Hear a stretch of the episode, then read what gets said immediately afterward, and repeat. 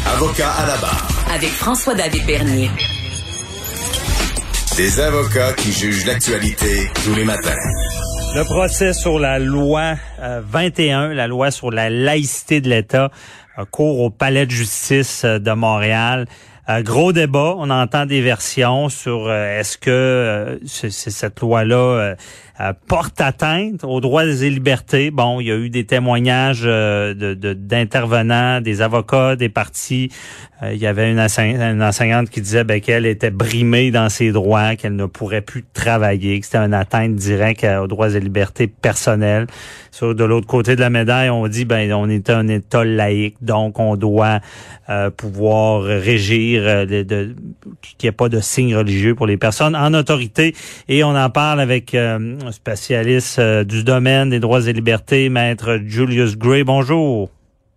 Bonjour, vous me pardonnerez parce que je fais partie, je représente certains intervenants contre la loi, mais je vais essayer d'être objectif et, ne pas insérer ma, ma, préférence personnelle. Ben non, mais vous pouvez dire votre opinion. On va y aller en deux volets, Matt Gray. Dans le fond, pouvez-vous nous dire un peu, bon, qu'est-ce qui se passe également dans, dans ce procès-là, en général, les, les deux, deux opinions qui s'affrontent? Ben, il y a d'une part la charte qui, qui, qui clairement s'applique à ce genre de choses, sauf que la charte contient la clause d'un obstant, que certaines choses peuvent être exemptées de l'application de la charte, puis le gouvernement l'a exempté. Ah. Alors, on a deux versions. Une version qui dit, euh, moi je suis parmi ceux qui disent que néanmoins, malgré l'utilisation de la clause d'un obstant, il y a certaines choses qui sont tellement fondamentales dans notre constitution, dans, notre, euh, système de euh, principes constitutionnels, qu'on ne peut pas le faire. On ne peut pas imposer euh, une, euh, euh, en effet, une discrimination contre, disons, les femmes musulmanes ou les, les hommes juifs ou les, les, gens qui choisissent de porter les signes. D'autre part, il y a le gouvernement qui dit, mais voilà, donc, nous sommes majoritaires, nous avons la clause d'un obstant est là, nous l'avons invoquée, nous pensions éviter tout ce débat-là, et, le débat surgit quand même.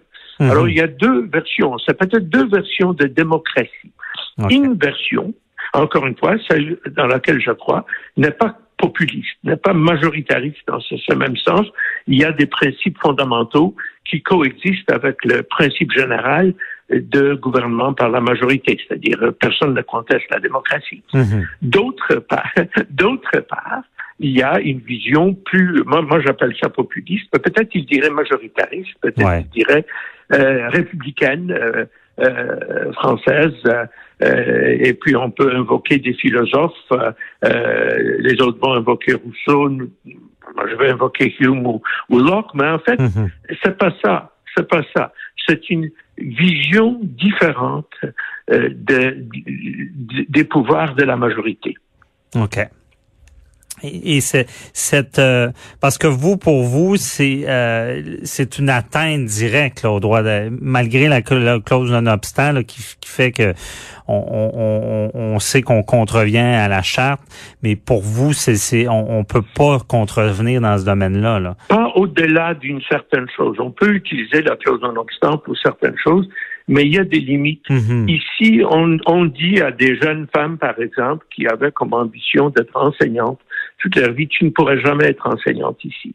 Euh, ce qui, à mon avis, est une injustice, euh, fait d'elles euh, des citoyennes de, de deuxième classe, ne leur accorde pas les pleins droits. Le gouvernement répondra, il y a toutes sortes de règles, c'est la majorité qui vote. Alors c'est vraiment un conflit entre ces divisions, euh, visions. La vision que j'appelle populiste, où la majorité peut tout faire, euh, la version euh, constitution, euh, constitutionnaliste, où la majorité décide les choses qui doivent être faites ensemble, mhm. telles que le budget de l'État, les lois de circulation et autres, mais les, les choses profondément individuelles, personnelles, sont décidées par chacun d'entre nous. OK. Je comprends.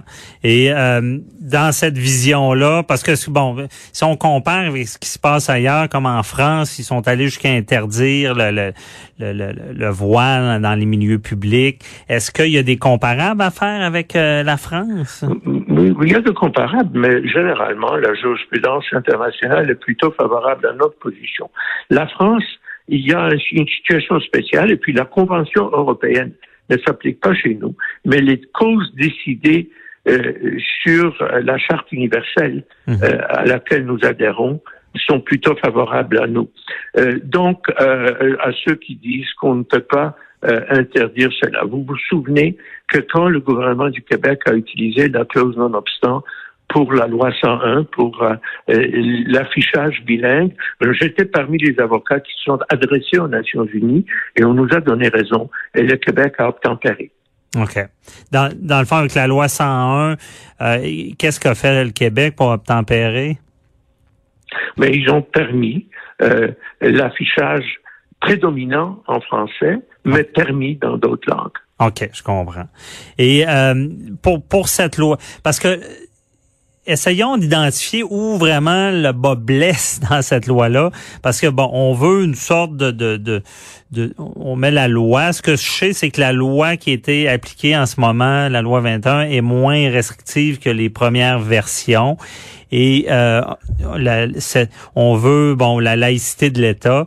Euh, mais pour vous, où ça blesse le plus, c'est lorsqu'on dit à un par exemple, à une enseignante, ben si vraiment tu veux porter ton signe religieux, tu dois euh, quitter ton emploi. Tu, ne peux pas rester. Euh, ok.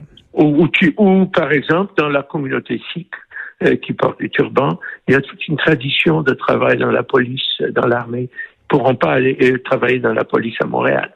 Mhm. parce que les policiers sont inclus. c'est donc une, une restriction euh, au niveau euh, de la carrière. Maintenant, il y a deux positions euh, de l'autre côté qui sont différentes. Il y a les gens pour qui ce qui compte, c'est le multiculturalisme canadien. Ils pensent que tous les groupes ont le droit de ça. Moi, je ne suis pas parmi ceux-là. Je suis plus proche du Québec sur la question du multiculturalisme. Pour moi, c'est les droits individuels.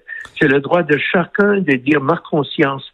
Ce que n'oubliez pas, c'est pas seulement la religion, euh, dans la charte, c'est la religion et la conscience. Mhm. Ma conscience m'oblige à porter ça, euh, je le porte. Donc, moi, je base ça non pas sur une vision de multiculturalisme. Je suis plutôt d'accord avec l'interculturalisme québécois, avec l'idée qu'il euh, y a une culture commune. Mhm. Euh, là où je, je, suis dissident au Québec, c'est sur la question des droits individuels. C'est les droits de la personne directement. Et euh, Matt Gray, est-ce que euh, parce que la volonté du gouvernement, comment on l'identifie? Pour, pourquoi ils veulent imposer cette loi-là? On peut avoir toutes sortes d'explications et il est possible que tous les gens de ce côté-là ne sont pas du même avis. Comme moi, je ne suis pas du, même avis multiculturaliste que les autres de mon côté. Il peut y avoir plusieurs motivations. Mais je pense que euh, le Québec n'a jamais aimé euh, l'accommodement raisonnable. J'étais, j'avais ma, cause euh, très connue sur le Kirpan où j'ai gagné. Et les gens me disaient partout, maître, mais comment avez-vous pu un, couteau à l'école? C'est une, vraiment une chose qui euh, n'est pas populaire ici. Et elle est beaucoup plus facilement euh, avalée en Ontario. Hein, ou, en ouais. britannique. Je sais mais, pas pourquoi. Mais qu'est-ce qu'on craint? Qu'est-ce qu'on craint comme, tu sais, je veux dire, on met beaucoup d'énergie. C'est quoi la crainte du gouvernement de vouloir uniformiser tout ça? C'est que tout d'un coup, les religions prennent trop de place ou?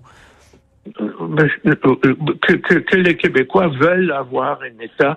Euh, L'explication donnée par certains, c'est que le Québec a été tellement euh, dominé par euh, le cléricalisme au 19e siècle et au début du 20e qu'il s'est révolté et que le Québec vraiment veut un État où la religion est une question privée. Moi, je crois que la religion est une question privée, mais je ne pense pas qu'on peut empêcher les autres de, l'exprimer. Euh, le, euh, mais, mais c'est une explication qui a été donnée. Euh, une autre explication euh, qui a été donnée, c'est tout simplement euh, que euh, le Québec, ça fait partie d'un certain euh, nationalisme culturel, euh, les gens sont ensemble. Etc. On peut avoir beaucoup de sympathie pour ça, mhm. cette idée républicaine de citoyenneté. Euh, je, je, je, ne suis pas quelqu'un à qui cela est étranger, mais je, pense que les idées nationales doivent céder à la liberté individuelle. Mmh. Et c'est ça, pour moi, c'est une bataille entre la liberté individuelle et les buts du gouvernement qui peuvent être bons, qui peuvent être mauvais et qui peuvent ne pas être les mêmes pour chaque membre du gouvernement. Ouais, c'est un peu une crise, euh, une peur d'identité. En tout cas, ce que je peux en comprendre en surface très humblement. Euh, et euh, Matt Gray, euh, je comprends votre position. Est-ce que pour vous, c'est l'abolition de la loi ou il y a des il y a une chose à faire pour l'adapter pour qu'elle ait moins d'impact sur les droits et libertés individuelles que vous protégez? Ça, c'est une question juridique intéressante. Normalement, le principe est que lorsqu'une partie d'une loi n'est pas valide, on n'essaye pas de tailler la loi valide, à moins qu'il soit absolument clair que le gouvernement aurait légiféré de la même façon sans cet article-là. Si c'était un petit article quelque part qui n'est pas très important, mhm. on peut déclarer qu'il ne s'applique pas. Mais généralement, quand une loi est invalide, on déclare cela, puis on l'envoie au gouvernement pour, pour qu'il décide quoi faire. Peut-être qu'ils vont légiférer d'une autre façon, peut-être qu'ils vont modérer quelque peu ces choses-là. Mhm. Une chose qui m'inquiète dans tout cela, c'est les gens qui disent euh, euh, euh mes, enfants vont être inquiets quand ils vont voir quelqu'un, ils ne seront pas certains s'il va les traiter de la même façon que les enfants de sa religion. Moi, je ne sais pas d'où ça vient.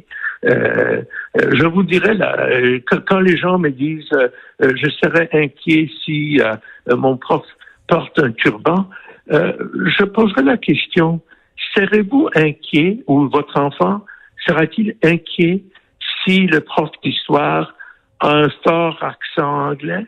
Parce qu'il va penser peut-être qu'il a une certaine vision, peut-être il, il, euh, il voit ça différemment. Mhm. Je pense que non. Je pense que les gens devraient être un peu moins euh, craintifs quant aux, opinions des professeurs. Et par contre, les gens qui disent que le professeur doit garder une neutralité totale ont tort. Il est mieux qu'un prof dise à ses étudiants quelle est son opinion, à condition d'expliquer l'opinion contraire mhm. de façon juste et équitable. Je prenais ça avec un prof de littérature. Est-ce qu'un prof de littérature ne peut pas dire à ses enfants, personnellement, je n'aime pas Balzac? Mhm. Personnellement, je, je l'enseigne. Je sais qu'il est euh, considéré comme très grand par beaucoup de gens, mais personnellement, c'est mieux qu'il les dise que qu'il qu'il l'enseigne euh, mécaniquement euh, sans croire ce qu'il dit. Ouais, je comprends. Tout qu'un débat, maître euh, Griff, vous êtes très convaincant, je vous avoue, mais on va suivre ça avec attention, à savoir qu'est-ce que décidera les tribunaux, et on, s'en reparlera certainement. Merci beaucoup, maître Julius Gray. C'était un plaisir. Un plaisir.